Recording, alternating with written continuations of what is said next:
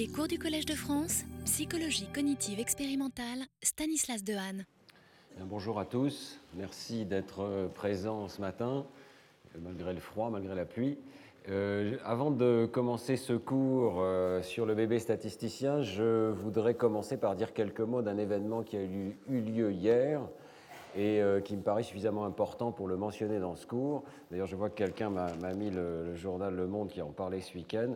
C'est la décision par l'Europe de financer parmi les deux grands projets flagship qu'elle entend financer à hauteur d'un milliard d'euros pendant dix ans L'un des deux projets sélectionnés donc est le projet Cerveau humain, the Human Brain Project. Et euh, je voulais attirer votre attention sur ce projet, et peut-être vous aurez quelques questions là-dessus d'ailleurs à la fin euh, de ce cours, euh, pour vous dire que je pense que c'est un tournant important dans la recherche européenne sur le cerveau et sur les mécanismes de la pensée, dans la mesure où pour la première fois, un effort extrêmement concerté de synthèse des données va être mis en œuvre.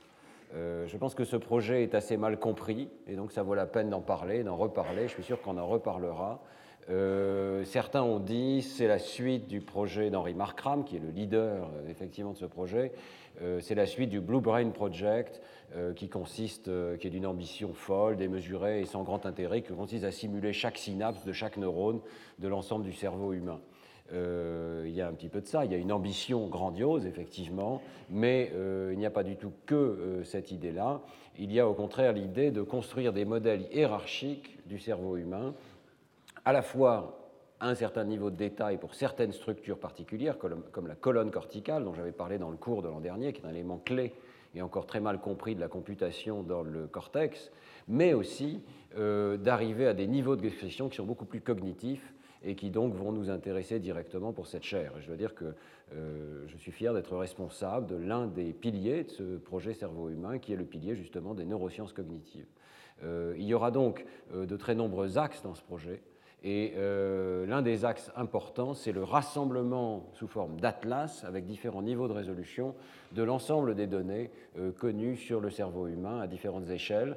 L'imagerie cérébrale va bien entendu jouer un rôle très important dans ce projet et Neurospin euh, donc, euh, où je travaille va être impliqué très directement dans la création de nouvelles cartes, en particulier des connexions et de la mise en relation des connexions avec les activations cérébrales, aussi bien d'ailleurs chez l'adulte que chez l'enfant.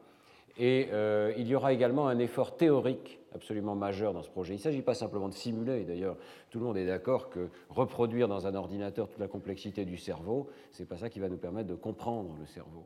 Mais euh, il y a au contraire un effort théorique majeur qui va être mené avec euh, une reconnaissance très forte d'ailleurs des mathématiques françaises et de l'informatique théorique française.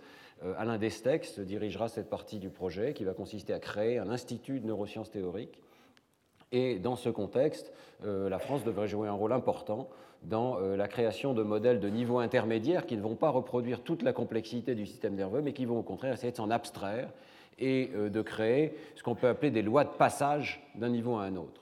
le cerveau peut être décrit à différents niveaux de complexité, j'en parle souvent dans ce cours, et c'est un petit peu comme en thermodynamique. on peut avoir une description atomique mais on doit aussi essayer d'avoir une description macroscopique des paramètres comme la pression d'un gaz, et la thermodynamique a permis de créer des lois de passage d'un niveau à l'autre. Eh bien, évidemment, euh, la complexité du système nerveux est infiniment plus grande, mais on va essayer de trouver des lois de passage d'un niveau à l'autre, depuis le niveau moléculaire jusqu'au niveau de la cellule, depuis le niveau de la cellule jusqu'au niveau des circuits, et bien sûr, les lois d'apprentissage qui permettent d'internaliser des représentations cognitives. Euh, le projet n'est pas seulement bottom-up, c'est-à-dire décrire toute la complexité du système nerveux et reconstruire progressivement une simulation, mais il est aussi top-down, c'est-à-dire partir de la fonction. Et on a identifié un certain nombre de fonctions fondamentales, dont euh, l'apprentissage statistique fait partie, et euh, la reconstruction progressive des mécanismes qui sous-tendent ces fonctions. Donc c'est un très grand projet. Euh, je suis très heureux euh, que l'Europe ait vu que euh, la recherche sur le cerveau était l'un des axes les plus importants de la recherche actuelle. Et je pense que si vous avez des questions sur ce sujet, on pourra en reparler à la fin de ce cours.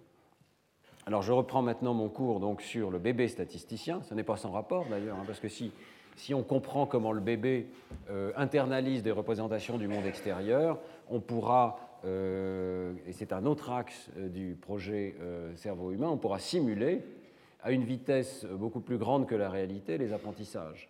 Et je dois souligner qu'une des choses qui m'a beaucoup attiré vers ce projet cerveau humain, c'est la capacité qui est déjà un fait aujourd'hui, hein, euh, qui n'est pas euh, un rêve pour le futur, c'est un fait aujourd'hui que l'on peut simuler avec des puces électroniques spécialisées plusieurs millions de neurones avec un certain degré de réalisme et à des échelles temporelles qui vont jusqu'à 10 000 fois plus vite que la réalité. Et ça, c'est euh, aujourd'hui le travail de Karl-Heinz Mayer en Allemagne, à Heidelberg, qui dispose de ces puces mixtes analogiques digitales. Donc on pourra simuler une sorte de bébé digital si on, euh, infère correctement les règles d'organisation et d'architecture. Et l'intérêt de ces simulations, c'est que pouvant aller beaucoup plus vite que la réalité, elles pourront simuler une période d'apprentissage dans un temps beaucoup plus compact. Peut-être pourra-t-on simuler un an d'apprentissage. On va parler aujourd'hui de la première année de vie du bébé. Euh, et euh, simuler un an d'apprentissage en peut-être quelques heures de simulation sur ordinateur spécialisé. Donc ces puces neuromorphiques vont aussi transformer le paysage euh, de ce qu'on est capable de faire comme simulation. Aujourd'hui, il faut savoir qu'avec un ordinateur conventionnel non spécialisé, euh, les simulations euh, de réseaux de neurones typiquement prennent beaucoup plus vont beaucoup plus lentement que la réalité et vont prendre par exemple plusieurs heures pour simuler une seconde d'évolution de, ce réseau de neurones. Donc ces évolutions technologiques vont bénéficier aux neurosciences et l'intégration des neurosciences et de la psychologie dans des modèles cohérents, personnellement j'en attends beaucoup. Je reprends mon cours, sans me laisser plus distraire par cette perspective grandiose, euh, pour vous dire que donc on avait laissé euh, dans le cours de la semaine dernière, euh, on était resté à cette notion d'un cerveau de bébé capable déjà, dès le plus jeune âge, d'avoir des réponses à la nouveauté. Et ces réponses à la nouveauté, par exemple ici, lorsqu'on répète quatre fois la même syllabe bas et qu'ensuite on change et qu'on passe à une syllabe ga, ces réponses à la nouveauté sont similaires déjà à celle du cerveau de l'adulte. On observe une réponse de mismatch qui est euh, semblable fonctionnellement à la mismatch négativité qu'on peut observer chez l'adulte. Et elle montre que le cerveau de l'enfant est déjà capable d'anticipation euh, sur la base d'apprentissage très élémentaire. Ici, on pense qu'il apprend quelque part la répétition de la syllabe ba, ba, ba, ba et qu'il détecte la déviation de la syllabe ga de ce modèle de répétition. On a vu euh, différentes données qui permettaient de penser que le cerveau était très sensible dès le plus jeune âge, peut-être même euh, dès le point de départ de son fonctionnement chez le prématuré, à l'internalisation de ce genre de règles élémentaires. Et à la fin du dernier cours, je vous avais suggéré que ces signaux d'erreur permettaient d'ajuster des modèles internes de plus en plus abstraits euh, du monde extérieur. Alors c'est de cela dont il va s'agir aujourd'hui dans le domaine du langage. La question que je voudrais poser aujourd'hui, c'est ce type de signaux d'erreur est-il utilisé par l'enfant pour stabiliser à long terme, et non pas seulement à ce court terme de quelques secondes d'expérience, des représentations internes de sa langue maternelle? Et euh, cet apprentissage du langage est évidemment l'un des plus importants apprentissages qui se passe dans la première année de vie. Nous allons y consacrer les trois prochains cours, dans la mesure où euh, les modèles bayésiens, les modèles statistiques, euh, permettent peut-être de jeter un éclairage sur les apprentissages de l'enfant à différents niveaux de complexité. Je voudrais rappeler que le langage est peut-être euh, euh, une partie de l'environnement de l'enfant qui finalement présente la plus grande complexité puisqu'il est organisé de façon hiérarchique avec plusieurs niveaux euh, d'organisation. Et l'enfant va donc devoir apprendre à la fois l'organisation des sons du langage, le système phonologique propre à sa langue maternelle, l'organisation phonotactique, c'est-à-dire les séquences de phonèmes permissibles, et puis bien sûr la prosodie de sa langue mais il va aussi devoir apprendre la forme particulière que prennent les mots, le lexique particulier. Nous choisissons certaines séquences de phonèmes et de syllabes pour former des mots.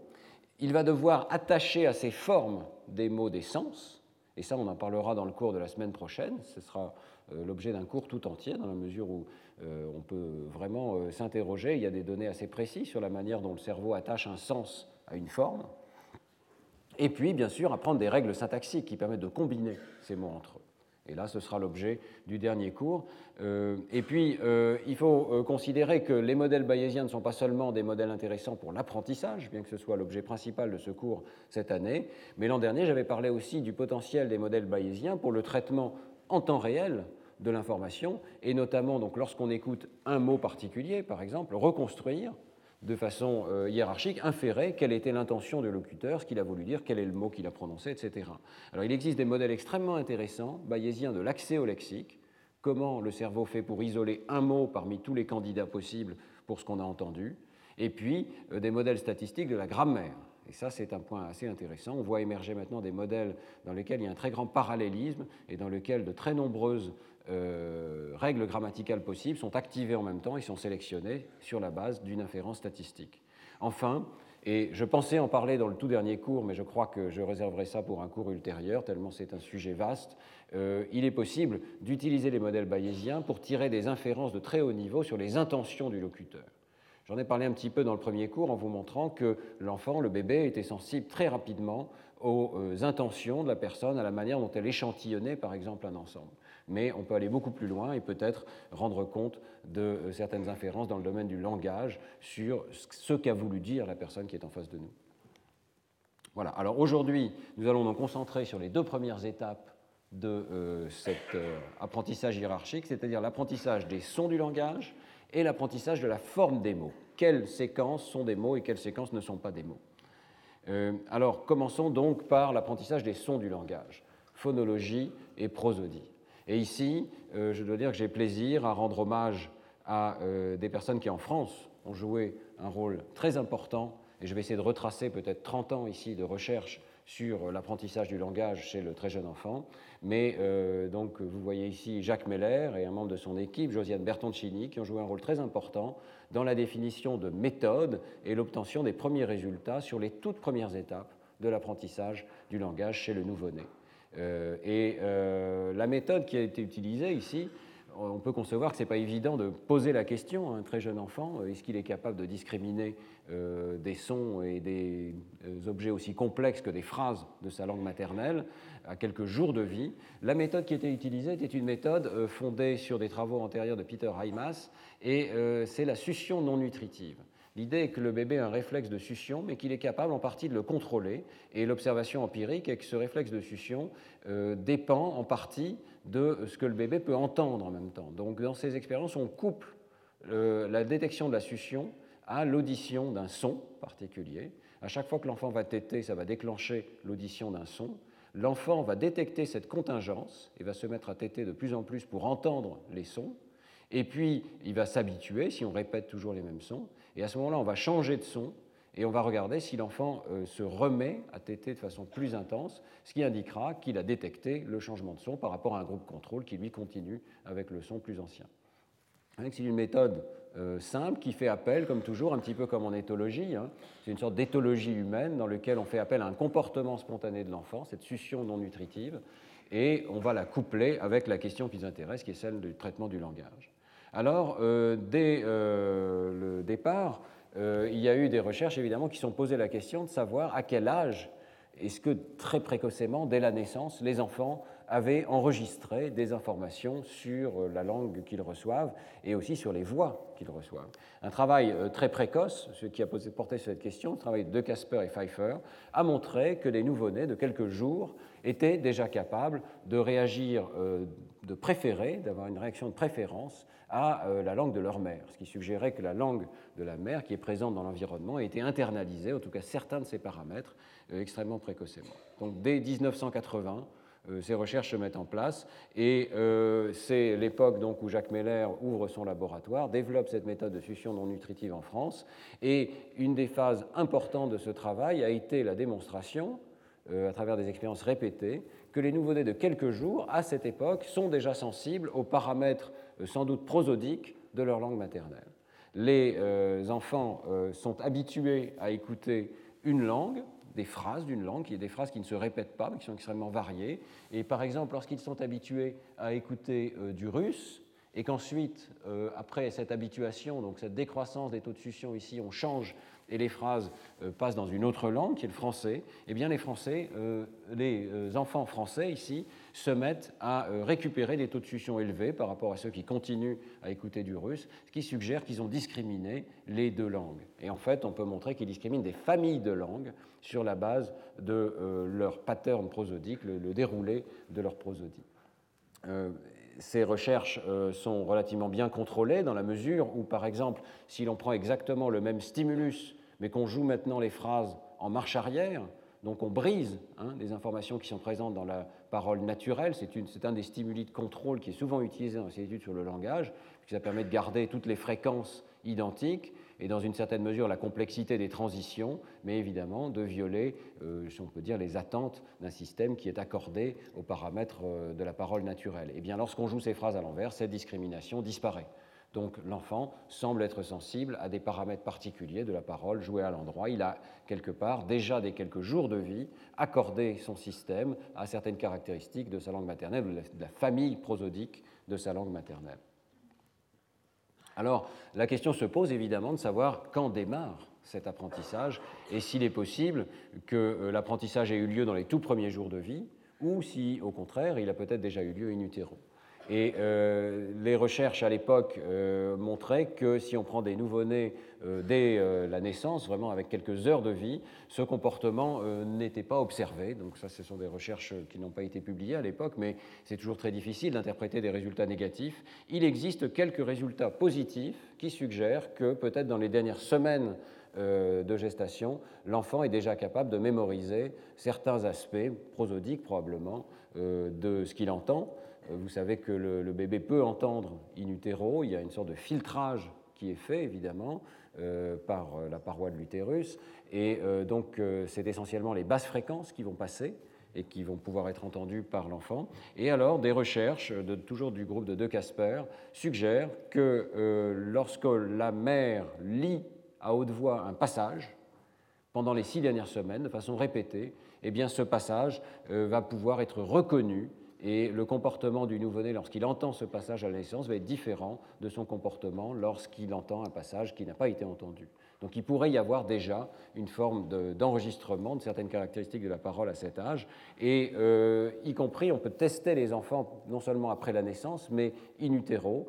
Euh, et à l'époque déjà, euh, donc toujours le groupe de De Casper montrait que le rythme cardiaque du fœtus, à 37 semaines de gestation, se ralentit, ce qui est aussi une forme de réponse spontanée, hein, lorsqu'il entend un passage que sa mère a lu par rapport à un passage que sa mère n'a pas lu.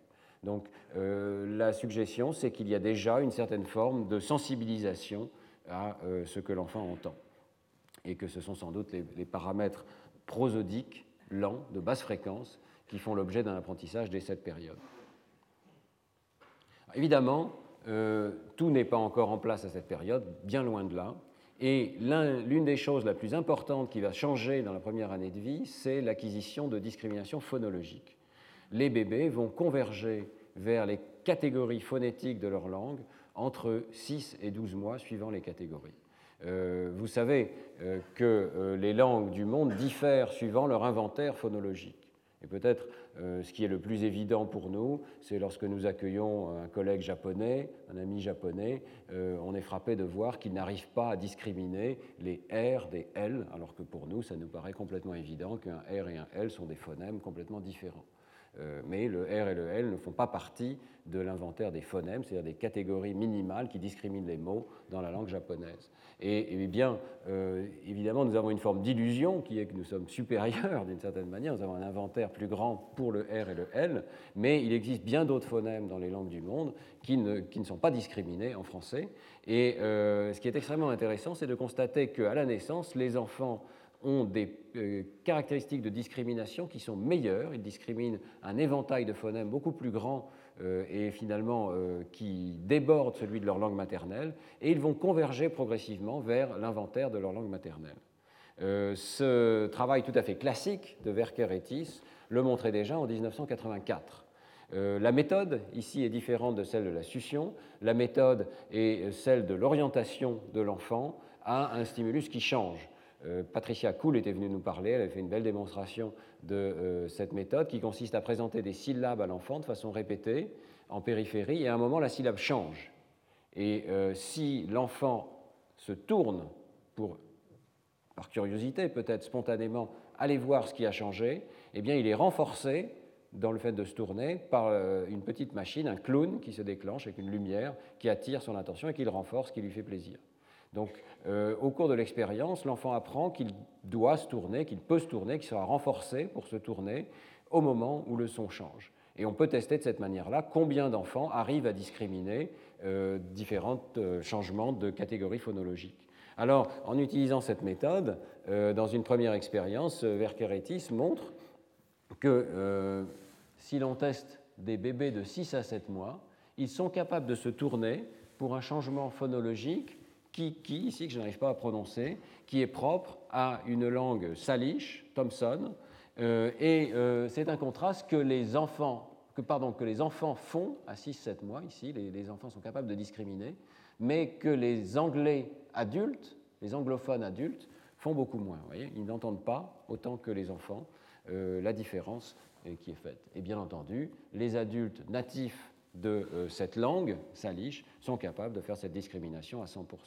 Donc on voit plusieurs choses. Ici, on voit que les adultes diffèrent dans leur capacité de discrimination phonologique, et on voit que les bébés de 6 à 7 mois anglophones, de milieu anglophone, euh, sont meilleurs que les adultes. Et dans les, expériences suivantes, Verker et Tis vont montrer effectivement qu'il y a une perte au cours de la première année de vie des capacités de discrimination. Il y a une sorte de sélection qui se produit, comme s'il y avait un éventail d'hypothèses, c'est assez compatible avec cette idée du cerveau statisticien, il y a un éventail d'hypothèses sur les contrastes disponibles dans la langue, et il y avoir une sélection euh, des contrastes pertinents. Donc ce que vous voyez ici, c'est une première recherche euh, qu'on appelle cross-sectionnelle, c'est-à-dire que les enfants sont testés à des âges différents, chaque enfant est testé une fois, donc il y a des enfants de 6-8 mois, 8-10 mois, 10-12 mois, et euh, ils sont testés ici sur deux contrastes différents le ta-ta-indi, qui est un ta rétroflexe où la langue est, faite, est mise en arrière, je n'entends pas, et puis ce contraste kiki en saliche. Et vous voyez que dans les deux cas, les enfants les plus jeunes discriminent, et à mesure qu'on s'avance vers 10-12 mois, la discrimination disparaît, alors qu'elle reste. Ici, vous avez des enfants natifs de la langue hindi ou natifs de cette langue saliche, et vous voyez qu'à 10-12 mois, ils conservent, bien entendu, ils en ont besoin pour leur langue, ils conservent de cette discrimination phonétique. Donc, une euh, convergence qui est confirmée par des données longitudinales, c'est vraiment un travail très solide de Verkeretis qui a eu une influence, considérable. Hein. ici, ce sont donc des données longitudinales où les mêmes enfants sont testés plusieurs fois, et vous voyez qu'on réplique euh, ce patron de réponse. À 6-8 mois, tous les enfants discriminent. Vers 8-10 mois, les réponses commencent à fléchir, et vers 10-12 mois, 11-12 mois, la discrimination disparaît. Alors, euh, ce travail qui a été très influent, a été répliqué de nombreuses fois. Euh, je ne parlerai pas de toutes les réplications, je dirais simplement que, euh, et notamment par Patricia Kuhl, hein, que le consensus actuel, c'est que pour les consonnes, donc l'apprentissage se fait entre 6 et 12 mois, en tout cas la convergence de cet apprentissage, pour les voyelles, ce serait plus précoce. Et la convergence serait déjà faite vers 6 mois. Et il y a même un travail très récent qui suggère que peut-être déjà in utero, il y a une altération de la perception des voyelles. C'est possible parce qu'une partie de l'information sur les voyelles, qui est plus lente, euh, va pouvoir passer euh, in utero. Et un travail donc euh, du groupe de Lagerkrantz et de Patricia Kuhl, comparant des enfants des deux pays, en Suède et aux États-Unis, montre que donc peut-être déjà les voyelles ont été altérées par la perception in utero et que ça peut se percevoir dès la naissance. Donc une convergence progressive qui ne peut se faire évidemment que sous l'influence de la langue maternelle, dans la mesure où euh, ces réponses diffèrent suivant la langue maternelle des enfants. Ce résultat, donc sur la convergence euh, phonologique, est confirmé par des enregistrements des potentiels évoqués. Ici, une collaboration entre l'équipe de Ghislaine de Anne Lamberts, Marcela Peña et Janet Werker, qui était à l'origine de ce travail en 84. Euh, les potentiels évoqués, comme je vous l'ai dit la semaine dernière, peuvent nous donner des indications sur la perception catégorielle des phonèmes.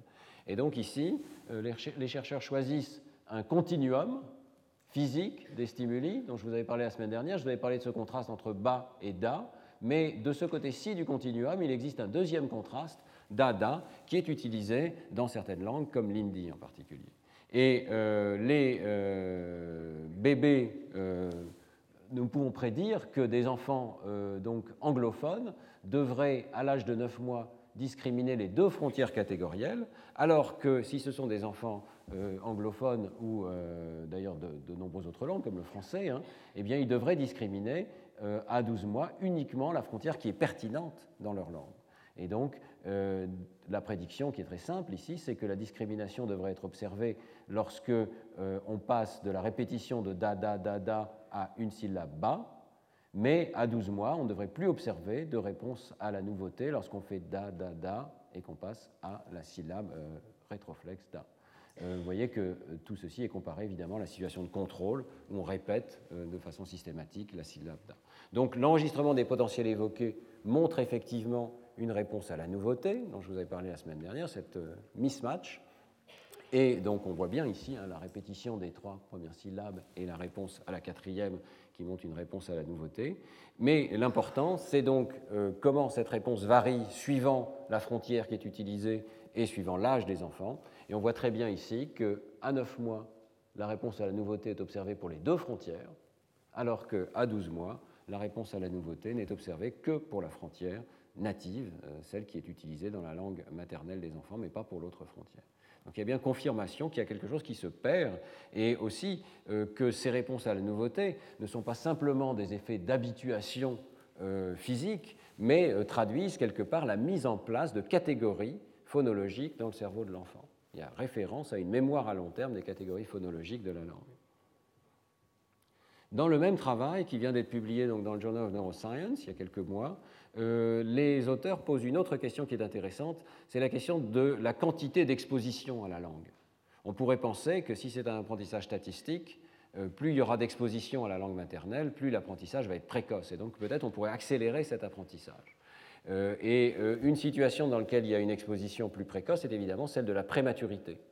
Les enfants qui sont nés prématurés, qui peuvent être nés jusqu'à 6 mois, 6 mois et demi de gestation, vont avoir, euh, en tout cas pour ceux d'entre eux qui sont euh, les mieux portants, qui vont pouvoir être avec leurs parents et qui vont donc être exposés à la langue maternelle, ils vont avoir une exposition de plusieurs mois supplémentaires.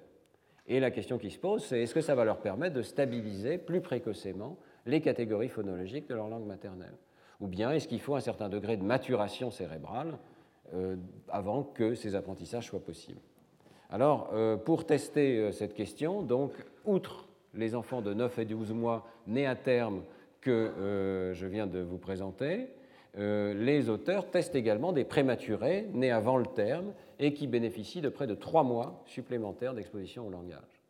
Ils vérifient qu'on euh, choisit évidemment des prématurés neurologiquement normaux et on vérifie qu'ils ont été bien exposés à, à leur langue maternelle, qu'il n'y a pas eu de privation sensorielle pendant cette période. Et alors ce qui est très intéressant, c'est de voir que euh, si on considère euh, l'âge après le terme, ces deux groupes ne diffèrent pas. Donc lorsque euh, vous comparez les enfants normaux et les enfants prématurés, neuf mois après le terme qui aurait été le terme normal de la grossesse, vous voyez que les enfants continuent de discriminer les deux catégories, les deux frontières, et lorsque vous considérez cette fois-ci les enfants 12 mois après le terme normal de la grossesse, vous voyez qu'aussi bien les, enfants nés à terme que les enfants euh, nés prématurément ont perdu la frontière qui n'est pas utilisée dans leur langue maternelle. Donc le groupe intéressant, c'est celui des prémas de 9 mois ici, puisque ces prémas-là ont eu 12 mois d'exposition à la langue maternelle, mais ils ne sont pas comme les enfants normaux qui ont eu 12 euh, mois d'exposition.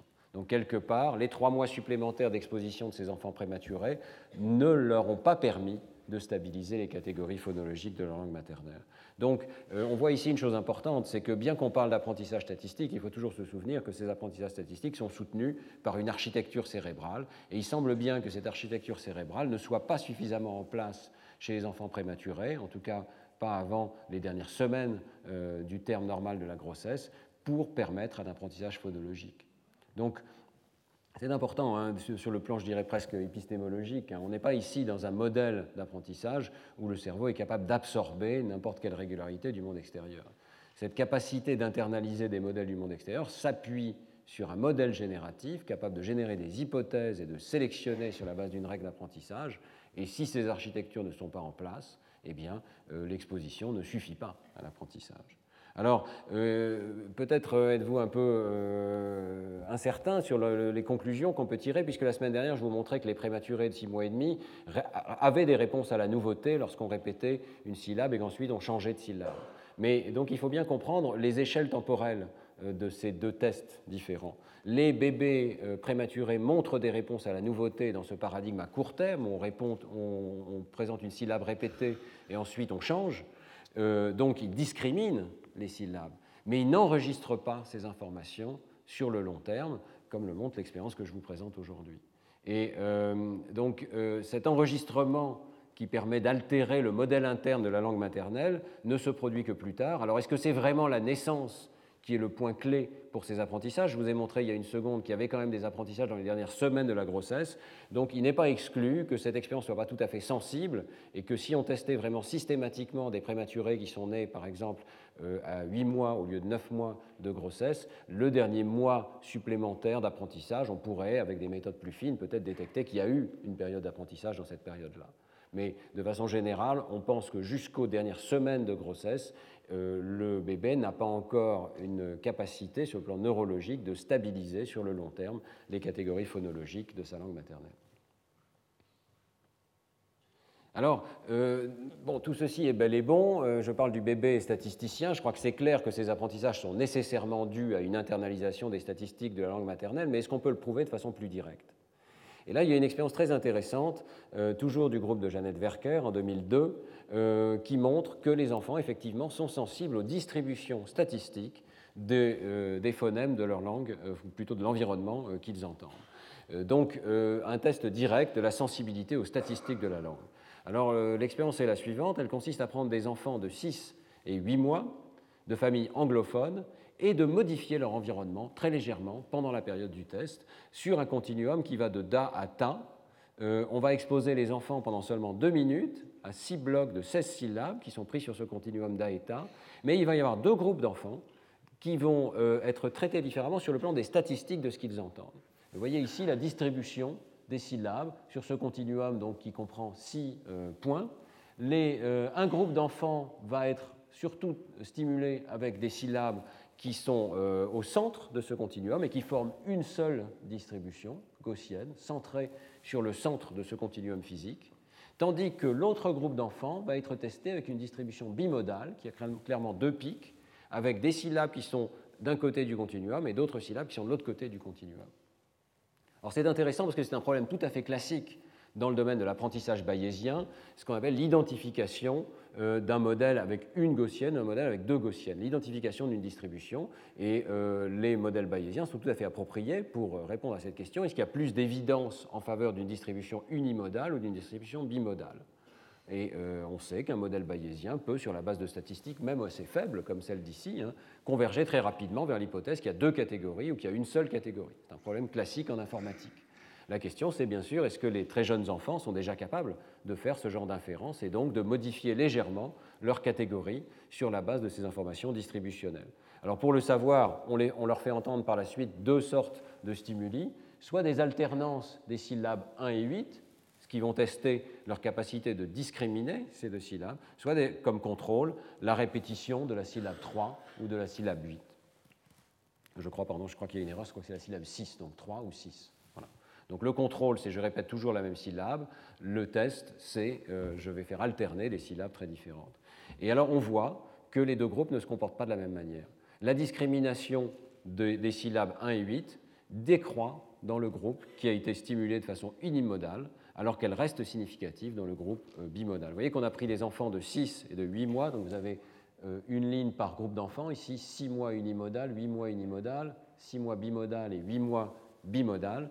On a choisi cet âge parce que c'est un âge où on voit le début de la sensibilisation de l'enfant à ces catégories phonologiques. Et donc, si vous regardez attentivement, ce sont des résultats qui sont hein, euh, faibles. Et je dois dire que beaucoup de ces recherches chez l'enfant sont très difficiles et les statistiques ne sont pas toujours énormes. Hein. Donc, c'est une preuve assez modeste. Mais le groupe unimodal présente moins de discrimination avec cette méthode visuelle ici euh, que euh, le groupe bimodal, qui a une différence nettement plus significative entre écouter des essais alternants et écouter les essais répétés. Donc avec les limites de la méthode, on peut penser que quelques minutes d'exposition ont suffi à l'enfant pour commencer à faire des statistiques appropriées et converger vers l'hypothèse qu'il y a là une frontière ou qu'il n'y a pas de frontière euh, pour sa langue. Euh, bien sûr, tout ceci va être sans doute renversé par l'exposition beaucoup plus intense hein, qui va avoir lieu dans les mois qui suivent. Mais c'est une preuve donc que peut-être les enfants font déjà des statistiques. Alors si on va plus loin, on peut penser évidemment euh, que euh, ce que l'enfant va entendre dans la première année de vie va jouer un rôle crucial dans la vitesse avec laquelle il va pouvoir converger vers euh, les catégories de sa langue maternelle. Et c'est l'hypothèse que teste Pat Cool ici, qu'en particulier, la clarté de l'élocution va jouer un rôle important. Alors vous savez que chez l'enfant, lorsqu'on s'adresse à des jeunes enfants, eh bien, dans le monde entier, tous les locuteurs, toutes les langues du monde, semblent s'adresser aux très jeunes enfants avec euh, une prosodie et euh, des euh, changements d'intensification des contrastes phonétiques qui sont assez particulières à la langue qu'on adresse au bébé, ce qu'on appelle le motherese ou mamané en français, presque une langue particulière, en tout cas une augmentation énorme hein, des excursions prosodiques qui peut-être est là pour faciliter le travail d'apprentissage de l'enfant. On peut se demander si les locuteurs adultes, lorsqu'ils s'adressent aux enfants, ne modifient pas leur élocution pour faciliter, augmenter les discriminations euh, qui vont permettre à l'enfant de capturer les catégories de sa langue maternelle. En tout cas, c'est un comportement tout à fait universel, très automatique, et euh, il existe aussi des variations, évidemment, à l'intérieur de locuteur dans l'intensité avec laquelle euh, ces euh, changements sont produits. Et donc, dans ce travail de Liu, Kuhl et Tsao, ils s'intéressent à la variabilité interindividuelle entre les mères dans euh, leur intensification des contrastes entre les voyelles. On peut définir ce qu'on appelle le triangle vocalique ici, qui est fondé sur la première fréquence et, sur, la deuxième, sur le deuxième formant, premier formant et le deuxième formant dans cet espace donc des fréquences euh, présentes dans les sons du langage. Vous voyez qu'on peut placer les voyelles sur la base de leurs coordonnées dans le premier formant et dans le deuxième formant. Donc vous avez voyelle OU, voyelle A et voyelle I ici. Et différentes personnes peuvent être classifiées dans leur clarté d'élocution sur la base de la taille de ce triangle vocalique. Les personnes qui ont un grand triangle vocalique euh, donc on peut mesurer la surface tout simplement, hein. ces personnes-là euh, maximisent en quelque sorte les distances dans cet espace très simple des voyelles entre ces prototypes de voyelles ou A et I. Alors la question très simple que posent Pat Cool et ses collaborateurs, c'est est-ce que l'enfant va être sensible à l'augmentation de ces différences entre les voyelles? Et effectivement, ils trouvent qu'à la fois à 6-8 mois et à 10-12 mois, eh bien, les enfants dont euh, les mamans ont le plus grand triangle vocalique sont ceux qui ont les meilleures capacités de discrimination de ces voyelles. Donc il y aurait un lien, bon, c'est une corrélation, hein, toujours difficile d'établir des causalités, mais il y aurait un lien entre la clarté des entrées linguistiques qu'entend l'enfant et sa capacité d'en faire des statistiques et d'en déduire des catégories euh, présentes ou non dans sa langue maternelle. Donc à la fois l'expérience précédente où on manipule la distribution euh, des entrées de l'enfant et cette expérience-ci suggère qu'il y a effectivement une forme d'apprentissage statistique. Et vous voyez à quel point c'est important, parce qu'on sait par la suite que la capacité phonologique va avoir une influence sur l'apprentissage du langage et également plus tard sur l'apprentissage de la lecture. Donc on peut penser qu'il est très important que l'enfant, dès cet âge, et à quel point ces apprentissages sont précoces, hein, dès les premières semaines de vie, les premiers mois de vie, très important que l'enfant euh, entende une langue qui lui est dirigée, qui augmente au maximum les contrastes à la fois prosodiques et phonologiques pour qu'il puisse apprendre les catégories de sa langue maternelle. Alors cela dit, euh, Pat Cool mène également des expériences pour regarder si on pourrait intensifier ces apprentissages et peut-être préserver la discrimination de catégories qui sont présentes dans des langues que l'enfant n'entend pas autour de lui. C'est une idée intéressante hein, que peut-être on pourrait augmenter la capacité d'apprentissage d'une seconde langue en exposant l'enfant très précocement, dans la première année de vie, par exemple ici à des contrastes du chinois. Alors, euh, en collaboration avec un collègue chinois, euh, deux collègues chinois, euh, Pat Cool mène ces expériences donc pour savoir si exposer des enfants américains à la langue chinoise pourrait leur permettre de maintenir les catégories qui ne sont pas présentes dans leur langue maternelle. Donc l'expérience est assez simple. Elle était venue d'ailleurs nous l'expliquer ici. Je pense que la vidéo est encore en ligne pour ceux qui veulent des détails hein, sur le site du Collège de France. Euh, mais les enfants sont exposés pendant une période assez brève, de 12 sessions de 25 minutes, à euh, une locutrice du chinois qui leur parle, qui organise toute une petite session, avec d'ailleurs plusieurs enfants en même temps, et euh, qui anime donc une sorte de jardin d'enfants miniature pendant quelques semaines. Et soit cette personne est chinoise, condition clé, ou bien il y a une condition de contrôle dans laquelle cette personne, tout aussi animée, etc., mais parle anglais. Eh bien, euh, les résultats sont assez clairs. Donc, euh, ils étudient une discrimination de consonnes euh, du chinois mandarin que je ne m'aventurerai pas à prononcer, parce que j'en serais bien incapable, mais vous voyez que ce sont des, consonnes qui diffèrent légèrement dans la distribution de la période avant la voyelle ici, eh bien, il y a un effet très important. Les enfants américains de 10-12 mois qui ont été exposés au chinois arrivent à des performances bien meilleures de discrimination de ces syllabes du chinois que les enfants américains qui ont été exposés à de l'anglais pendant ces 12 sessions. Donc il y a un effet. On peut effectivement modifier légèrement, alors on ne sait pas à quel point ça va durer, hein, euh, mais on peut penser que peut-être ça permettra un réapprentissage ultérieur meilleur. En tout cas, ponctuellement ici, vers 10-12 mois, on a montré que biaiser les statistiques de l'environnement de l'enfant a permis de modifier, de faire durer plus longtemps cette discrimination catégorielle qui est présente précocement, mais qui normalement disparaît. Euh, vous voyez ici que les performances des enfants euh, ne sont pas euh, différentes. Ce sont ici des enfants américains exposés au chinois ou américains exposés à l'anglais.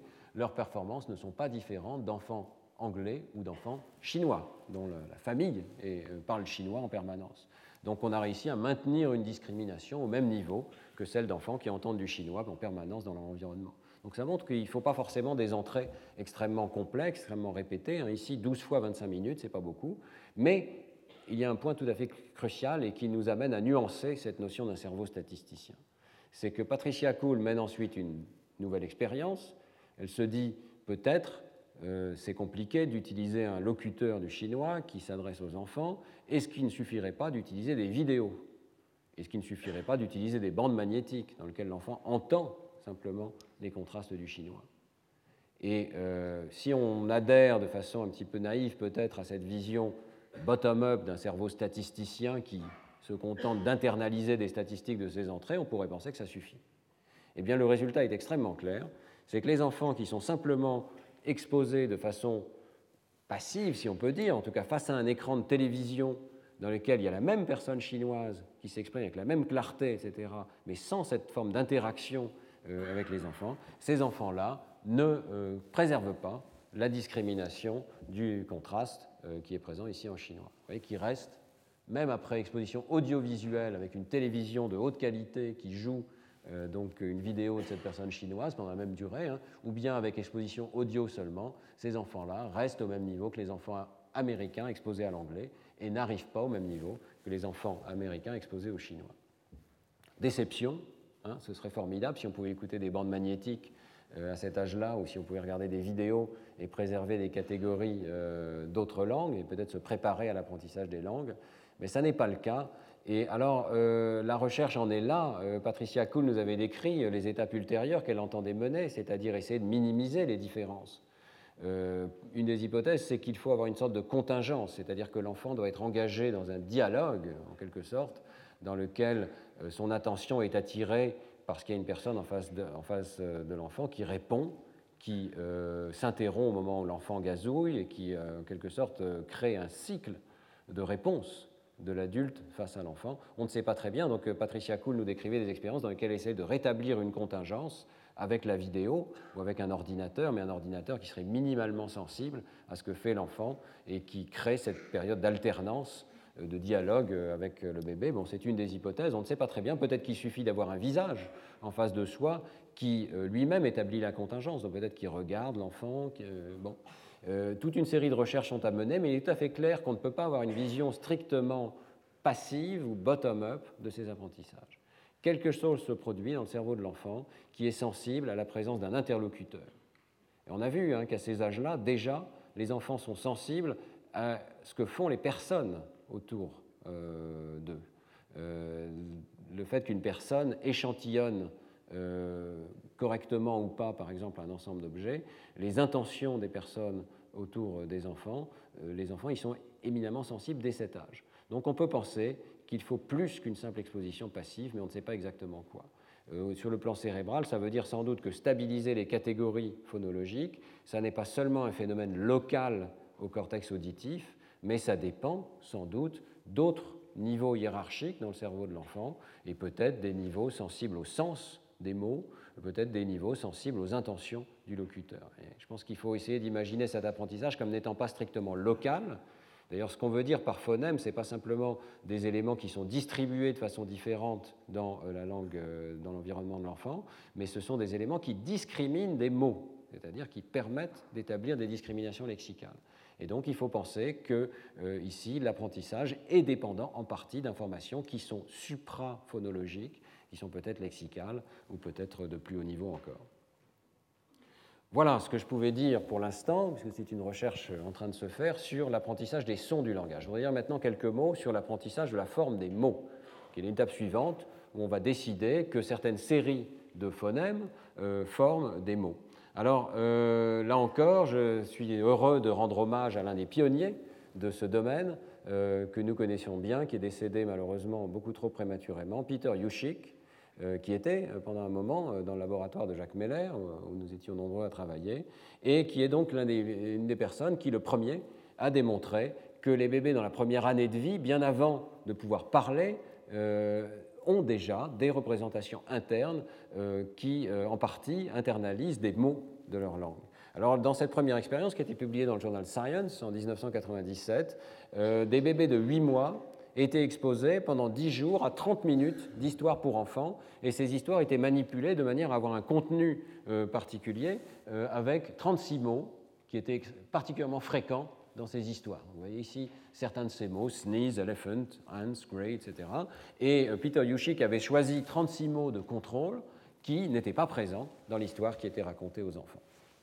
Eh bien, euh, le résultat, c'est que les enfants exposés aux histoires préfèrent écouter euh, la liste de mots qu'ils ont déjà entendus.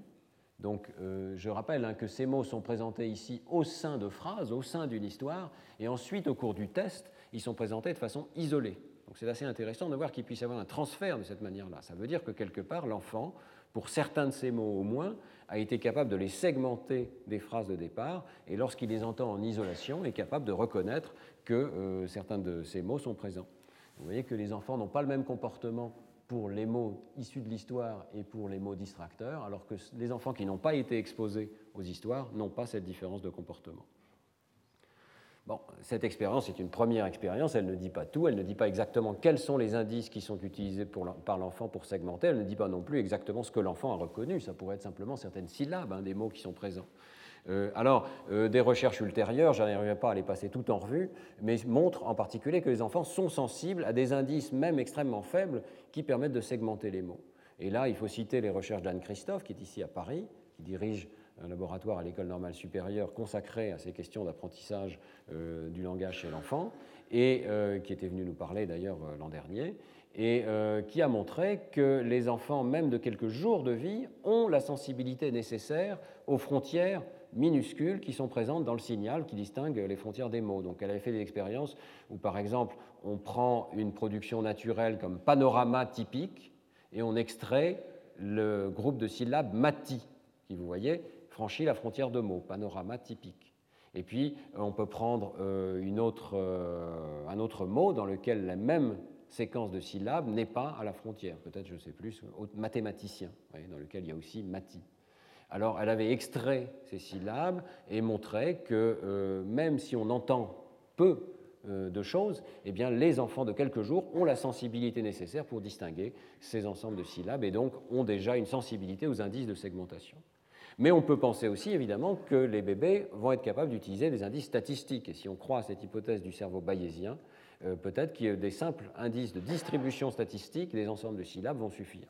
Alors c'est dans ce contexte que Jenny Safran a fait l'expérience dont je vous avais parlé la semaine dernière, qui consistait à manipuler l'environnement des enfants de manière à tester l'hypothèse que les pures statistiques, sans aucun indice du type donc présence de, silence minuscule entre un ma et un ti quand c'est à la frontière d'un mot ou quand c'en est pas. Hein.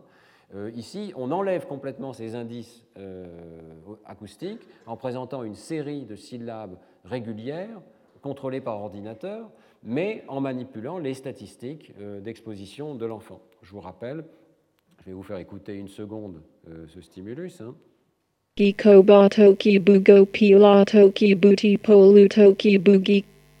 on expose l'enfant à deux minutes de ce type de séquence dans lequel des trisyllabes sont présents. Il y a le mot, entre guillemets, tokibu, le mot giboka, etc. Et ces mots sont mis bout à bout. Et alors évidemment, les probabilités de transition entre ces syllabes permettent de détecter qu'il y a effectivement des objets euh, répétés trisyllabiques qui sont présents dans cette séquence. Alors, euh, ce que montre l'expérience de, Safran, c'est que les enfants sont sensibles à 8 mois à cette euh, statistique, et en particulier, donc, peut-être, il y a quelque part dans leur cerveau un détecteur qui est capable de dire au moment de la transition bout vers Guy, ben, cette transition-là, elle est de basse probabilité, elle est de probabilité un tiers. Alors qu'à l'intérieur des mots, cette transition entre la syllabe Guy et la syllabe co, elle est de probabilité 1. C'est-à-dire que quand j'ai la syllabe Guy, je sais que la suivante va être co et la suivante va être bas. Ça forme des mots.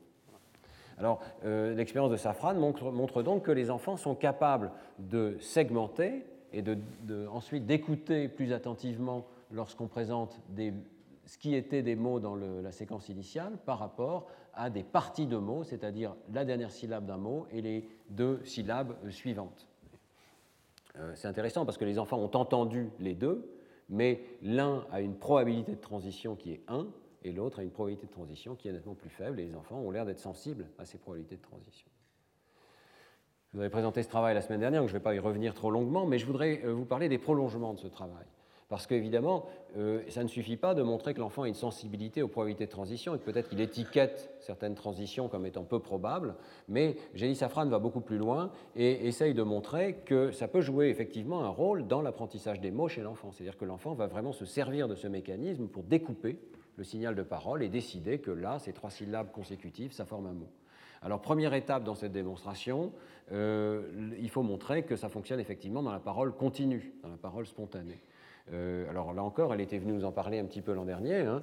des enfants de 8 mois de familles anglophones sont exposés à des stimuli qui sont une sorte d'italien euh, manipulé évidemment par l'expérimentateur, euh, bien contrôlé, avec 6 syllabes par seconde, et dans lequel certains mots sont présents et d'autres ne le sont pas. je vous montre tout de suite les stimuli. certains enfants sont exposés au langage 1A, dans lequel il y a de façon répétée des bisyllabes comme fuga ou melo. Et puis, d'autres euh, items ne sont pas présentés du tout dans ce, langage 1A. Donc pané et théma ne sont pas présentés. Et puis un autre groupe d'enfants est exposé au langage 1B dans lequel c'est exactement l'inverse. Donc les mots pané et théma sont présentés, les deux autres ne sont pas présentés. Eh bien, euh, les enfants préfèrent écouter euh, les mots anciens par rapport aux mots nouveaux. Alors, ça montre hein, qu'ils ont fait la différence, qu'ils ont quelque part, comme dans l'expérience de Yushik au départ, utiliser l'information statistique présente dans la parole continue pour découper ces mots et se rendre compte, quand on les présente en isolation, euh, que euh, certains de ces mots étaient déjà présentés et d'autres ne l'étaient pas. Ce qui est un peu compliqué si vous revenez peut-être euh, sur les diapositives précédentes, c'est que d'une expérience à l'autre, les méthodes, de façon un petit peu compliquée, montrent que les enfants parfois préfèrent écouter les mots anciens et parfois peuvent faire écouter les mots nouveaux. Alors ça, c'est quelque chose, moi j'ai regardé cette littérature encore récemment, euh, qui n'est pas du tout clarifiée. Euh, et euh, donc, les chercheurs, faute de mieux, se contentent de dire il y a une différence significative, ça prouve que les enfants font la différence, mais pourquoi la différence est dans un sens parfois et dans l'autre sens une autre d'autres fois, ça n'est pas parfaitement compris. je mentionne ça comme un bémol sur ces recherches chez l'enfant. Dans le cas du cerveau statisticien, si on voulait modéliser le comportement de l'enfant, il faudrait euh, modéliser également sa réponse d'orientation vers ces stimuli anciens ou nouveaux. Et en soi, c'est un conditionnement. Ça veut dire que le, regard de l'enfant est conditionné par euh, ce qu'il entend. Alors, il semble bien que, euh, en fonction de la durée d'exposition de ce qui précède, il puisse y avoir des changements de comportement. il est possible que lorsque l'enfant est exposé à très peu de données, ici, vous voyez que c'est deux minutes hein, dans les expériences de Jenny Safran, eh bien l'enfant préfère écouter les stimuli anciens parce qu'en quelque sorte, il va chercher plus d'informations. Son, système de curiosité, qui sans doute fait partie de cet algorithme du cerveau statisticien, hein, va s'orienter vers les stimuli anciens pour aller extraire plus d'informations. Et c'est une hypothèse, mais il est possible que lorsque les stimuli ont été exposés de façon beaucoup plus répétée, à ce moment-là, ce qui est appris est appris, et l'enfant va s'orienter plutôt vers la nouveauté. C'est une hypothèse hein, que je vous soumets. Je ne suis pas sûr qu'elle rende compte de l'ensemble de la diversité des résultats dans la littérature, mais juste pour vous signaler qu'on n'a pas pour l'instant de modèle complet de la raison pour laquelle l'enfant s'oriente parfois vers la nouveauté et parfois vers les stimuli anciens. En tout cas, ici, les résultats sont clairs parce qu'ils sont répliqués dans une première expérience, mais aussi dans une deuxième et même dans une troisième. Systématiquement, l'enfant discrimine les mots qui étaient présents dans le langage continu qu'il a entendu au départ des mots qui n'y étaient pas présents. Alors les expériences sont bien contrôlées. Ici, Génie Safran fait un travail tout à fait remarquable. Hein. Donc dans l'expérience 2, vous voyez que dans l'expérience 1, les mots de contrôle ici n'étaient tout simplement jamais présentés du tout.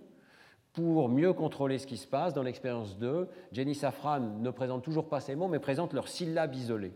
Donc les phrases mentionnent, par exemple pour le groupe du langage 2A ici, donc il y a clairement le mot fuga, il y a clairement le mot mélo, il n'y a pas le mot pané, mais il y a la syllabe pas, et à d'autres moments il y a la syllabe né. Donc du point de vue des syllabes, toutes les fréquences sont égalisées. Du point de vue des mots, par contre, le mot fuga est dans le langage de départ, le mot pané n'y est pas. Et les enfants continuent de faire la différence entre ces mots-là. Donc c'est bien l'assemblage de deux syllabes pour former des mots qui est utilisé par les enfants ici. Et ce test permet d'exclure que ce soit simplement la fréquence de certaines syllabes euh, qui explique euh, le comportement des enfants, ce qui pouvait être le cas dans l'expérience de Yushik au départ. Donc c'est la première preuve tout à fait claire que les enfants extraient quelque chose de particulier aux statistiques euh, de la transition entre les mots dans de la langue continue. Dans l'expérience 3, on montre que c'est vraiment la fréquence qui compte, c'est-à-dire que tous les mots sont présentés, mais euh, certains de ces mots sont présentés avec une fréquence trois fois plus grande que les autres, et ça suffit à créer un comportement euh, différent pour les mots fréquents et pour les mots rares dans la langue continue. Donc, les enfants utilisent les statistiques de fréquence euh, de transition entre syllabes pour extraire des mots et sont capables de les repérer lorsqu'ils sont présentés en isolation. Alors, est-ce qu'ils sont capables de leur attacher un sens? L'idée, c'est que ces mécanismes qui découpent la série de syllabes dans les entrées de l'enfant, va en quelque sorte créer des entrées lexicales, des candidats pour être des mots, mais encore faut-il les attacher à des sens. Alors je reviendrai sur la manière dont le cerveau attache des sens à des formes euh, la semaine prochaine, mais ici, euh, je voudrais juste mentionner que Jenny Safran teste explicitement, mais alors chez les enfants beaucoup plus âgés, 17 hein, mois, l'idée que euh, les mots ainsi découpés statistiquement sont des candidats pour l'apprentissage lexical. Donc, elle commence par exposer les enfants à des séquences dans lesquelles les transitions reviennent fréquemment. Ça forme des mots ici bisyllabiques. Donc, mano, piga, time, mano, debout, mano, time, piga, debout, piga, debout. C'est assez difficile de le lire. Évidemment, tout ça est généré par ordinateur, mais de le lire sans insister sur les frontières entre mots. Mais vous voyez que très vite, on repère qu'il y a des groupes de bisyllabes qui forment des mots. Donc, l'enfant est d'abord exposé à quelques minutes de euh, ces séquences de bisyllabes qui forment des mots. Et ensuite, deux mots, Dobu et Timé, sont associés à des objets. L'enfant voit un objet particulier, nouveau, sur un écran d'ordinateur et il entend Timé, Timé, Timé, Timé, comme si c'était le nom de ce mot-là. Et puis, deux autres mots qui sont toujours cette notion de part words, des parties de mots. Qui, on va prendre par exemple la dernière syllabe d'un des mots et la première du mot suivant, donc noti, des choses qui n'étaient pas régulières dans la séquence entendue au départ vont aussi être euh, associées à la, vision d'autres objets. Donc il y a quatre objets au total. Eh bien, euh, par la fin, ensuite, on va tester la capacité de l'enfant à retenir le nom de ces objets en présentant des essais de test où la moitié du temps, les associations entre bisyllabe et l'objet correspondant sont violées. On va voir si l'enfant est capable de discriminer la situation où il continue d'entendre le bon bisyllabe pour le bon objet et la situation, il entend le mauvais bisyllabe pour l'objet qu'il est en train de voir. Eh bien, les enfants sont capables de détecter que l'association est violée, donc ils ont appris des noms pour ces nouveaux objets, mais ils ne l'ont fait que pour les mots qui pouvaient être extraits de la séquence précédente. Donc, dans l'exemple que je vous donne ici, Timé va être associé à l'objet approprié. On le voit parce que l'enfant regarde plus longtemps lorsque euh, ce n'est pas le bon objet qui est présenté avec la syllabe Timé, mais par contre, noti ne va pas être associé à un objet dans les conditions de cette expérience. Donc euh, on voit ici qu'il y a un comportement très différent du regard de l'enfant pour les choses qui étaient des mots dans la langue de départ et pour les choses qui n'étaient pas des mots dans la langue de départ. Et euh, ce comportement montre clairement que euh, l'enfant est capable non seulement donc, de détecter des régularités statistiques, non seulement d'en extraire des candidats mots, mais ces candidats mots sont plus facilement associés euh, à euh, des formes visuelles nouvelles pour l'enfant. Donc il y a bien toute la chaîne complète qui suggère que ces mécanismes statistiques jouent un rôle très utile dans la création du lexique de l'enfant. Et vous voyez qu'ici, il y a une réplication dans une deuxième expérience avec de la parole continue. C'est cet article ici que je ne détaille pas, qui est tout récent, avec Graf Estes. Alors, euh, revenons à la parole naturelle pour nous poser la question à quel âge est-ce que ces apprentissages euh, démarrent? Je vous ai montré là que les expériences de Jenny Safran sont à 8 mois. À 8 mois, l'enfant extrait des statistiques. Euh, est-ce qu'il peut le faire encore plus tôt? Eh bien, on peut revenir euh, aux travaux de Peter Yushik, ici avec Mandel et Pisoni, qui ont montré que dès 5 mois, euh, les enfants sont déjà sensibles à leur propre prénom. Ce qui veut dire que cette entrée lexicale particulière, qui est évidemment extrêmement fréquente dans leur environnement et sans doute présentée en isolation, hein, eh bien, est déjà enregistrée. Alors, l'expérience de Yushik, là encore, est assez bien faite. Hein puisqu'on a le prénom de l'enfant, et tous les enfants qui ont été testés ici, et on choisit des prénoms euh, qui servent donc de distracteurs, qui euh, partagent soit le même pattern d'accentuation, soit ont des patrons d'accentuation qui sont euh, assez différents. Donc vous voyez par exemple Johnny, Abby, Sarah, Michael, etc. En anglais, on sait que l'accentuation joue un rôle important et donc il y a un contrôle ici par le choix d'un prénom qui, qui suit le même déroulé d'accentuation. Eh bien, dès cinq mois, les enfants préfèrent écouter leur propre prénom par rapport à tous ces prénoms de contrôle. Euh, donc, euh, quelque part, ça veut dire qu'ils ont enregistré convenablement leur propre prénom. alors, il y a une idée intéressante aussi dans cet apprentissage statistique, c'est que l'apprentissage peut fonctionner de proche en proche. C'est-à-dire qu'une fois que l'enfant a commencé à apprendre son prénom, ça va fonctionner comme un objet qui va pouvoir être segmenté de la parole continue. On va pouvoir en quelque sorte le soustraire de euh, ce, qui, ce, qui, rentre. Et toujours cette notion euh, de ce qu'en anglais on appelle explaining away, c'est-à-dire l'idée qu'un modèle statistique permet d'expliquer une fraction des entrées que ce qui reste va être euh, ce qui va permettre l'apprentissage ultérieur, donc l'idée d'un signal d'erreur. Hein. Donc, dans le domaine de l'apprentissage du lexique, ça peut permettre un apprentissage de proche en proche. C'est-à-dire que l'enfant va euh, comprendre des petits morceaux de l'entrée, peut-être les mots qu'il a entendus en isolation, comme son prénom, et ça va l'aider à découper progressivement la parole continue. Alors cette idée euh, est euh, testée ici dans une expérience de Bortfeld et collaborateurs, dans lesquels les enfants de 6 mois écoutent une histoire, et dans cette histoire, il y a des mots qui sont systématiquement associés à leur propre prénom, et d'autres mots qui sont systématiquement associés à un prénom inconnu. Donc si l'enfant s'appelle Maggie, par exemple, eh bien, il va y avoir des phrases qui disent Maggie's bike had big black wheels, the girl rode Maggie's bike, the bell on Maggie's bike was really loud, she knew Maggie's bike, etc. etc. Donc c'est toujours bike qui est associé à Maggie. Et puis euh, il y a d'autres phrases qui utilisent le prénom Anna, qui n'est pas le prénom de l'enfant, et euh, également elles insistent Hannah's cup was bright and shiny, a clown drank from Hannah's cup, etc. etc. Question, est-ce que l'enfant va être capable de reconnaître les mots bike et les mots cup? Et le résultat qui est intéressant, c'est que les enfants préfèrent écouter le mot qui a été associé à leur propre prénom. Donc le fait d'être capable de reconnaître leur prénom à 5 mois fait qu'à 6 mois, ils commencent à attacher des mots euh, à ce prénom. Ils sont capables de repérer que dans une phrase, lorsqu'il y a leur prénom, le mot d'à côté euh, est un mot particulier qui, mérite une attention supplémentaire. Et donc, euh, dans cette expérience ici, on voit bien que les enfants regardent plus longtemps le mot qui a été associé à leur prénom par rapport au mot de contrôle associé à un autre prénom ou un mot qui n'a jamais été présenté. Et euh, dans une expérience 2, ces résultats sont répliqués avec euh, un mot qui n'est pas le prénom de l'enfant, mais qui est le mot maman. Alors on choisit le mot mamie en anglais ou mama suivant les familles, parce que les familles n'utilisent pas toujours le même, euh, le même mot. Mais le mot qui semble connu de l'enfant, le mot maman, permet à son tour d'attacher et de reconnaître plus facilement des mots qui sont proches dans la séquence de paroles continues. Donc cette notion d'un apprentissage peut-être euh, euh, séquentiel, de proche en proche, et euh, autre expérience que j'aimerais vous présenter, apprentissage également hiérarchique, dans lequel l'ordre des mots va ensuite pouvoir être extrait.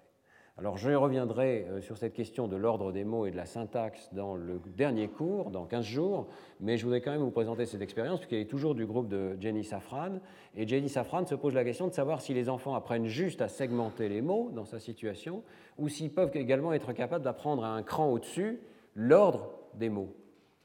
un mot est toujours suivi par un autre mot. Donc pour poser cette question, elle prend cette fois-ci les enfants de 11 à 12 mois, et elle les expose à 16 petites phrases qui sont répétées chacune une fois, hein, et qui sont issues d'une grammaire extrêmement simple dans laquelle il y a des transitions particulières entre les mots. On peut à peine parler de grammaire, ici il s'agit vraiment d'une séquence, hein, euh, donc une grammaire à état fini, dans lequel bon, certains enfants sont exposés au langage A, dans lequel l'ordre est A, B, C, D, E, et d'autres sont exposés au langage B dans lequel l'ordre est A, D, C, B, E. Et vous voyez que pour chaque élément, ici, il y a deux mots possibles. Donc A peut être dato ou kuga, B peut être pidou ou gobi, etc. Ça crée des petites phrases. Et donc on commence à exposer l'enfant à 16 phrases de ce type. Et alors, ce qui est intéressant, il y a un contrôle qui est, bien fait ici. La dernière syllabe des mots A et des mots C est identique. Vous voyez, c'est pardon, dato et buto, kuga et tiga. La raison, c'est que du coup, les deux grammaires en question ici, vous voyez que comme elles ne changent que sur la présence de B ou D ou D ou B en deuxième et en quatrième position, ça veut dire que les transitions de probabilité entre syllabes vont être parfaitement les mêmes dans les deux grammaires. Donc ce n'est pas les transitions de probabilité qui vont permettre à l'enfant euh, d'apprendre euh, à discriminer la, langue A de la langue B. Par contre, l'ordre des mots, lui, est clairement différent. Euh, donc on va d'abord exposer les enfants à 16 phrases issues de l'une de ces grammaires, puis ensuite on va les tester avec des phrases nouvelles qu'ils n'ont jamais entendues, issues soit de la même grammaire, soit de l'autre grammaire. Et comme la moitié des enfants sont assignés à l'un ou l'autre des groupes, en moyenne, ils entendent exactement la même chose, hein. c'est très bien contrôlé, mais la question est de savoir s'ils ont appris quelque chose, non seulement sur la présence de mots bisyllabiques, à cet âge on sait que depuis huit mois ils le font, mais aussi sur l'ordre particulier des mots dans cette langue. Et alors, le résultat, toujours le même, c'est que les enfants écoutent plus longtemps euh, les phrases grammaticales, ce qui suggère qu'ils ont effectivement été sensibilisés à la présence de régularité sur l'ordre euh, des mots dans ce qu'ils ont entendu. Euh, les résultats sont répliqués dans une deuxième expérience. Le, travail de Jenny Safran a aussi ce caractère très systématique de répliquer systématiquement les expériences, qui est bien parce que les niveaux statistiques ne sont pas toujours très élevés dans une expérience individuelle. Donc ici, vous avez une réplication avec juste une toute petite variante, c'est qu'on a enlevé le, quatrième, le cinquième mot. Donc il reste uniquement la séquence ABCD ou ADCB. Euh, voilà. Euh, mais euh, toute chose égale par ailleurs, donc vous voyez que les enfants ici regardent plus longtemps les séquences grammaticales que les séquences non grammaticales, ce qui suggère qu'ils ont appris quelque chose. Bon, donc les auteurs suggèrent que les enfants apprennent simultanément la présence de mots et tout de suite, à un niveau supérieur, l'ordre possible pour ces mots. Bon, je pense qu'il faut être un petit peu nuancé. D'ailleurs, la discussion de l'article est intéressante. Hein. certes, l'expérience exclut que ce soit des transitions entre les syllabes qui soient responsables de la discrimination. Ça ne peut pas être les transitions de n à n plus 1, de la syllabe n à la syllabe n plus 1. Par contre, rien n'exclut que ça puisse être par exemple des triplés de syllabes, ou que ça puisse être de la syllabe n à la syllabe n plus 2.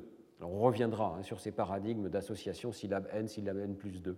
Mais vous voyez que dans ce type d'expérience, il est assez difficile d'exclure toutes les régularités et de s'assurer que ce soit seulement la régularité sur les mots euh, qui ait été apprise par les enfants il est possible que ce soit la mélodie complète, comme une sorte de petite chanson hein, qui, ait été apprise.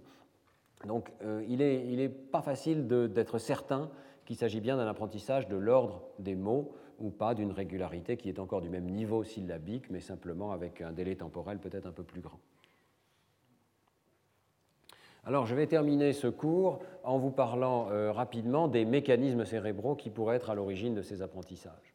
Euh, il faut dire tout de suite qu'on ne sait pas euh, grand-chose sur la manière dont le cerveau de l'enfant à cet âge fonctionne et quelles sont les aires qui sont responsables de ce type d'apprentissage. Par contre, il existe des données chez l'adulte. Et donc j'ai choisi trois articles qui parlent de l'apprentissage chez l'adulte. Je voudrais vous décrire brièvement. Et ils ne sont pas parfaits. Hein. La convergence n'est pas totale ici avec les travaux chez l'enfant, mais ils nous donnent des indications. Alors, première expérience, IRM fonctionnel chez l'adulte. Euh, dans cette expérience de Overrat et collaborateurs, on va présenter des séquences de tons purs qui sont générées avec des degrés de régularité différents.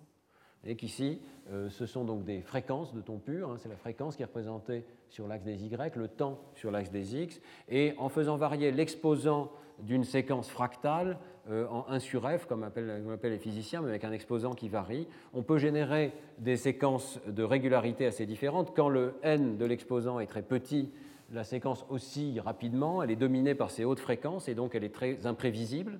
Et à mesure que n euh, grandit, vous avez une séquence dont euh, les basses fréquences dominent, donc le changement dans la fréquence fondamentale de ces tons purs va être beaucoup plus lent et donc d'une certaine manière la séquence est plus prévisible dans le temps.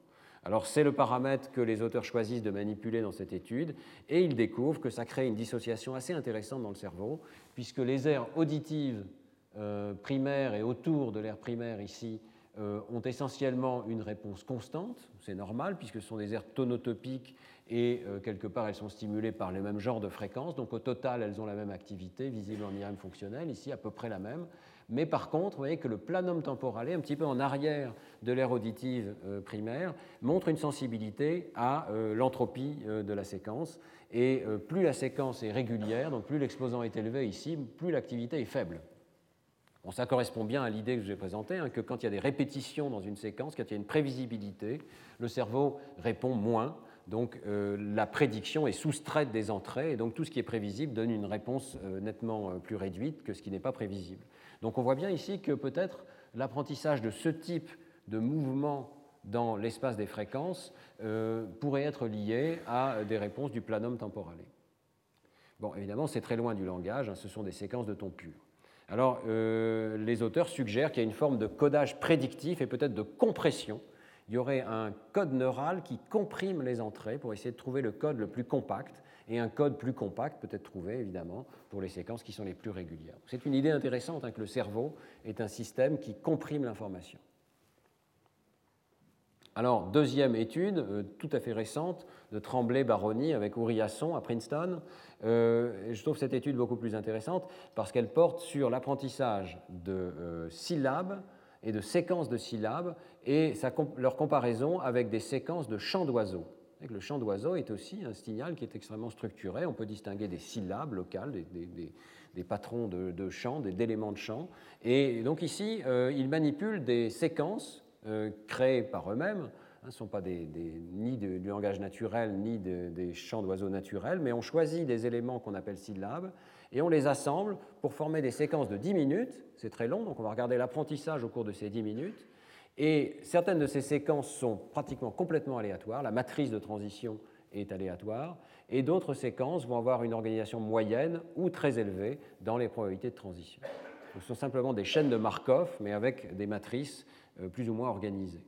Et euh, le premier résultat comportemental, c'est que les euh, adultes, effectivement, sont sensibles à ces régularités. Ils sont tout à fait capables, vous voyez, lorsque la structure est manipulée de nulle ou très faible, moyenne plus élevée. Euh, deux mesures comportementales différentes montrent que les adultes sont sensibles. Euh, d'une part, les adultes jugent qu'il y a moins d'éléments. Plus la séquence est régulière, plus il semble qu'elle ait moins d'éléments. C'est un point intéressant parce que, vous savez, on a une illusion quand on entend quelqu'un parler dans une langue étrangère qu'on ne comprend pas, que la personne parle très vite. On a l'impression qu'il y a plus d'éléments eh bien, euh, c'est sans doute une illusion liée au fait que notre cerveau n'est pas capable de construire ces éléments plus grands, comme les mots, les assemblages de mots. Et ici, euh, les sujets sont sensibles à cette illusion-là. Ils ont l'impression qu'il y a plus d'éléments, le débit va plus vite lorsque la séquence est irrégulière que lorsque la séquence est régulière. Et puis, ils sont capables simplement de juger la structure même des stimuli.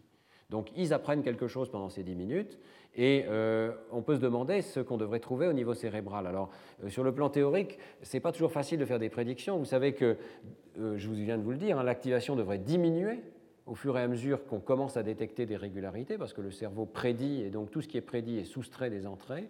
Mais on peut penser aussi que l'activation doit augmenter dans les régions qui apprennent à représenter le signal. Celles qui compriment l'information détectent des éléments de plus en plus récurrents dans ces signaux d'entrée. Et donc, plus ce qui est appris est complexe, plus euh, le cerveau devrait finalement répondre en augmentant son activité dans les régions qui servent de source à la prédiction. Autrement dit, il faut distinguer la source de la prédiction de la cible de la prédiction. Alors, qu'est-ce que trouvent les auteurs Rapidement, parce que le temps passe vite? Eh bien, euh, d'abord, ils trouvent qu'il y a des différences qui sont évidemment bien connus, entre écouter du langage et écouter des chants d'oiseaux. Donc euh, le cerveau humain est sensibilisé à la parole, et vous voyez en particulier ici que euh, donc, toutes ces régions qui sont en couleur montrent un effet de catégorie dans un sens ou dans l'autre, et en fait si on regarde les couleurs ici, pour regarder la direction de l'effet, on peut voir qu'à l'intérieur d'une région qui répond globalement aussi bien à la parole qu'au chant d'oiseaux, qui est le contour ici. Vous avez euh, certaines régions qui répondent beaucoup mieux euh, à la parole, qui sont plutôt situées dans la région plus latérale et dans le sillon temporal supérieur, et vous avez d'autres régions qui répondent mieux euh, aux stimuli qui ne sont pas de la parole. Donc il y a déjà une sensibilité catégorielle, mais le plus important évidemment, c'est comment ces régions évoluent au fil de l'apprentissage.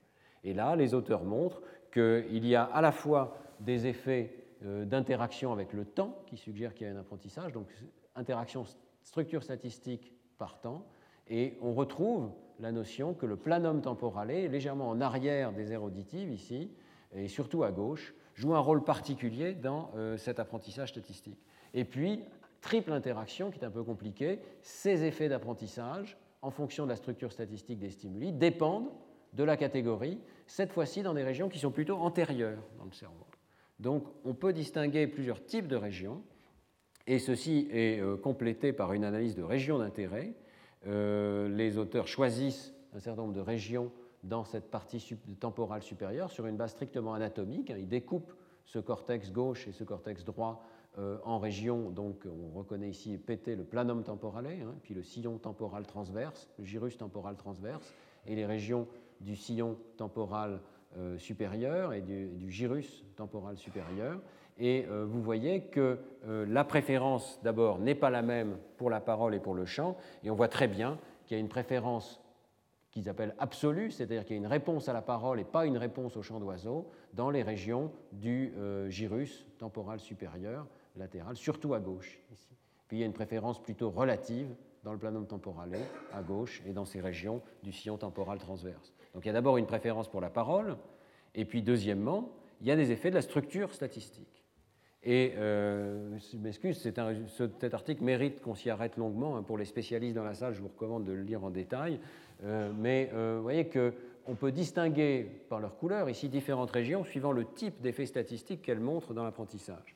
Et en particulier, il est très intéressant de voir que les régions en rouge ici sont des régions dans lesquelles il y a une préférence pour le langage, une préférence relative, et en même temps un effet d'apprentissage qui a lieu pour les deux catégories, aussi bien pour le langage que pour les chants d'oiseaux. Donc c'est une région qui est capable d'internaliser des régularités statistiques. On va voir dans une seconde que son activité croît avec l'internalisation des régularités statistiques, mais qui le fait aussi bien pour des stimuli complètement nouveaux, comme les chants d'oiseaux, que pour des stimuli qui appartiennent au répertoire de notre espèce, qui est le langage. Et on peut se demander si la préférence pour le langage qu'on observe ici n'est pas issue, en quelque sorte, d'un apprentissage statistique, puisqu'il y a un apprentissage statistique qui est démontré dans cette région.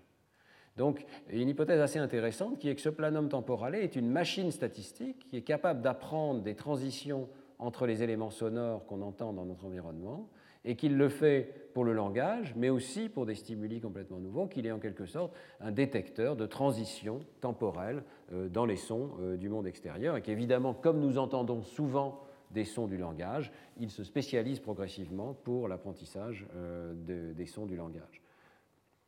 Il est intéressant de voir que les régions plus antérieures, ici, et notamment à gauche, montre des changements en fonction du temps. Alors, si vous regardez attentivement, je m'excuse, ce diagramme est vraiment compliqué et les auteurs ne simplifient pas le travail, mais euh, chaque panel, chaque groupe de deux euh, panneaux montre une région particulière. Donc, on est ici dans euh, le gyrus temporal transverse, et puis ensuite on recule. Et vous avez un premier temps et un deuxième temps. Malheureusement, ne sont pas toujours les mêmes d'un panneau à l'autre. Mais on peut voir donc euh, il y a un effet de structure qui change et, avec une augmentation générale des réponses en fonction du temps, en particulier pour les réponses de langage. Et de façon très intéressante dans cette région intermédiaire ici, qui est le sillon temporal transverse, une augmentation des réponses pour le langage, particulièrement marquée lorsqu'il y a une haute structure statistique, vous avez une interaction ici, alors qu'il y a une diminution des réponses pour les champs d'oiseaux. Donc cette région est très différente du planum temporale. Dans le planum temporale, on voyait une augmentation globale des réponses en fonction de la structure statistique. Ici, on voit une augmentation des réponses pour le langage, une diminution pour les chants d'oiseaux, donc une spécialisation pour un apprentissage linguistique. Donc, euh, les conclusions qu'on peut tirer de ce travail, c'est que peut-être il y a une première forme de spécialisation pour euh, l'apprentissage d'une sorte de lexique, donc dans le domaine spécifique de la parole dans le sillon temporal transverse, et qu'au contraire, le planum temporale, lui, agit comme une machine statistique beaucoup plus large qui n'est pas restreinte aux stimuli dans le domaine du langage. Bon, il faut quand même souligner que l'interprétation de ce type d'expérience est rendue complexe par le fait que le contenu de l'apprentissage n'est pas parfaitement clair. Euh, lorsqu'on présente une séquence markovienne avec des régularités dans les probabilités, on n'est pas certain de ce que les gens apprennent. Ils peuvent apprendre des transitions de probabilité entre deux syllabes successives, mais il y a aussi des transitions à trois niveaux. Ils peuvent apprendre des mots, et sans doute euh, différentes aires cérébrales apprennent euh, différents aspects de l'entrée. Donc je pense que ces expériences, par la suite, devront rendre beaucoup plus précis ce qui est le contenu de l'apprentissage. Je voulais juste terminer en mentionnant qu'il y a eu une expérience toute récente, là encore, qui vient d'être publiée, de Daphné Bavelier et de son groupe, sur l'apprentissage dans les conditions strictes de celles de Safran, c'est-à-dire des trisyllabes cette séquence Balouti, Colibo, etc., euh, avec la possibilité de segmenter des groupes de trois syllabes pour former des mots. Et euh, les euh, expériences montrent d'abord sur le plan comportemental que les adultes sont sensibles à cet apprentissage, qui n'est pas étonnant, mais il y a une condition de contrôle qui me paraît particulièrement intéressante. On retrouve ici la condition d'écoute du langage à l'envers, dont je vous parlais au départ. On fait écouter la même séquence que Safran avec des groupes de trois syllabes, mais en jouant l'ensemble de la bande à l'envers et on s'aperçoit que les adultes ne sont pas capables d'extraire des régularités. Donc il y a vraiment quelque chose de particulier au fait d'entendre des syllabes prononçables et euh, la machine statistique, en quelque sorte, du cerveau ne se met en route que pour ces stimuli qui rentrent dans le cadre euh, euh, d'une langue possible. Alors ensuite, les auteurs font l'imagerie cérébrale et pour montrer toute la complexité hein, de ces résultats qui sont encore préliminaires et pas toujours compatibles entre eux, les auteurs ici montrent qu'il y a effectivement une très très forte activation euh, des régions euh, temporales supérieures, et notamment à gauche. Et euh, il montre clairement que cette activation est supérieure pour la langue possible, donc jouée à l'endroit, que pour la langue impossible. Par contre, si on regarde les effets d'apprentissage, c'est-à-dire l'interaction avec le temps au fil de l'expérience, eh bien, les effets d'apprentissage dans cette expérience ne sont identifiés que dans une autre région, qui est la région frontale inférieure gauche. Une région évidemment familière à tous ceux qui s'intéressent au traitement du langage, puisque ça fait partie de ce qu'on appelle en général la région de Broca, hein, euh, et euh, donc, euh, ce n'est pas peut-être surprenant qu'elle contribue à cet apprentissage linguistique. Mais vous voyez que toutes ces expériences, pour l'instant, ne convergent pas vers un site particulier d'apprentissage, mais suggèrent qu'il puisse y avoir différents sites d'apprentissage pour ces régularités statistiques, sans doute parce qu'on ne maîtrise pas encore suffisamment la présence dans le signal d'entrée de régularités qui peuvent être apprises à différents niveaux. Euh, une analyse en région d'intérêt montre d'ailleurs de façon intéressante qu'il y a aussi des réponses d'apprentissage dans le putamen et dans le myocodé, qui sont des structures sous-corticales qui sont en connexion avec ces régions frontales et qu'on voit souvent activées dans des situations de détection de régularité syntaxique. Donc il est possible ici qu'une partie de l'appareil syntaxique qui s'intéresse aux régularités du langage soit aussi sollicitée par ces apprentissages. Alors je conclus hein, euh, par ce résumé de ce qu'on a vu aujourd'hui. Excusez-moi pour avoir dépassé un petit peu le temps, mais euh, je pense que nous avons euh, vu en 1h20 un an d'évolution du bébé, donc c'est quand même en raccourci. Hein. Quelques mois de vie suffisent à l'enfant pour faire travailler une petite machine statistique qui extrait des régularités de l'environnement linguistique. Alors, on a vu qu'il y a quelques données encore fragmentaires qui suggèrent que peut-être dès les dernières semaines de grossesse, la voix de la mère, la prosodie de la langue maternelle et peut-être les voyelles commencent déjà à se mettre en place. Évidemment, c'est surtout après la naissance que ces apprentissages sont possibles, et dès cinq mois, le prénom, les noms familiers comme maman, euh, peuvent être euh, appris. Vers six mois de grossesse, six mois de grossesse, six mois après la naissance, les voyelles se mettent en place. Six à huit mois, segmentation des mots sont les expériences de Safran qui sont très systématiquement menées vers huit mois. 9 à 12 mois, mise en place des consonnes de la langue maternelle, et 12 mois, déjà une certaine sensibilité à des séquences de mots, ou en tout cas des transitions euh, entre syllabes n et syllabes n plus 2. On y reviendra. Ce qui est tout à fait fascinant, c'est de voir que ces apprentissages se produisent en partie en parallèle. L'enfant n'a même pas encore commencé à stabiliser les consonnes de sa langue maternelle complètement, qu'il est déjà en train d'apprendre certains mots. Donc c'est assez fascinant d'essayer d'imaginer que toutes ces aires s'adaptent les unes aux autres que le système lexical va devoir continuer de s'adapter au fait que les catégories consonantiques ne sont pas encore complètement stabilisées. Alors, les aires cérébrales qui sont euh, derrière ce mécanisme d'apprentissage ne sont pas parfaitement connues. Chez l'adulte, on a vu que diverses aires temporales et frontales sont euh, impliquées. Je m'excuse euh, pour l'accord ici que je corrigerai, mais il faut distinguer, je pense, différentes formes d'apprentissage, et c'est ça qui n'est pas encore complètement fait. Et on peut faire l'hypothèse qu'un apprentissage phonologique et phonotactique serait pris en jeu, pris en compte dans le planum temporale, en particulier dans l'hémisphère gauche, qu'une région en avant, au contraire, euh, dans la partie temporale supérieure, en avant de l'air auditif primaire, serait responsable de l'apprentissage lexical, et que peut-être l'apprentissage de régularité supralexicale de type syntaxique ou proto-syntaxique serait pris en compte dans la région de Broca, dans la région frontale inférieure gauche. C'est une hypothèse euh, qui devra être soumise à des expériences d'imagerie qui un jour devront porter évidemment directement chez le bébé et pas seulement chez l'adulte. Merci de votre attention.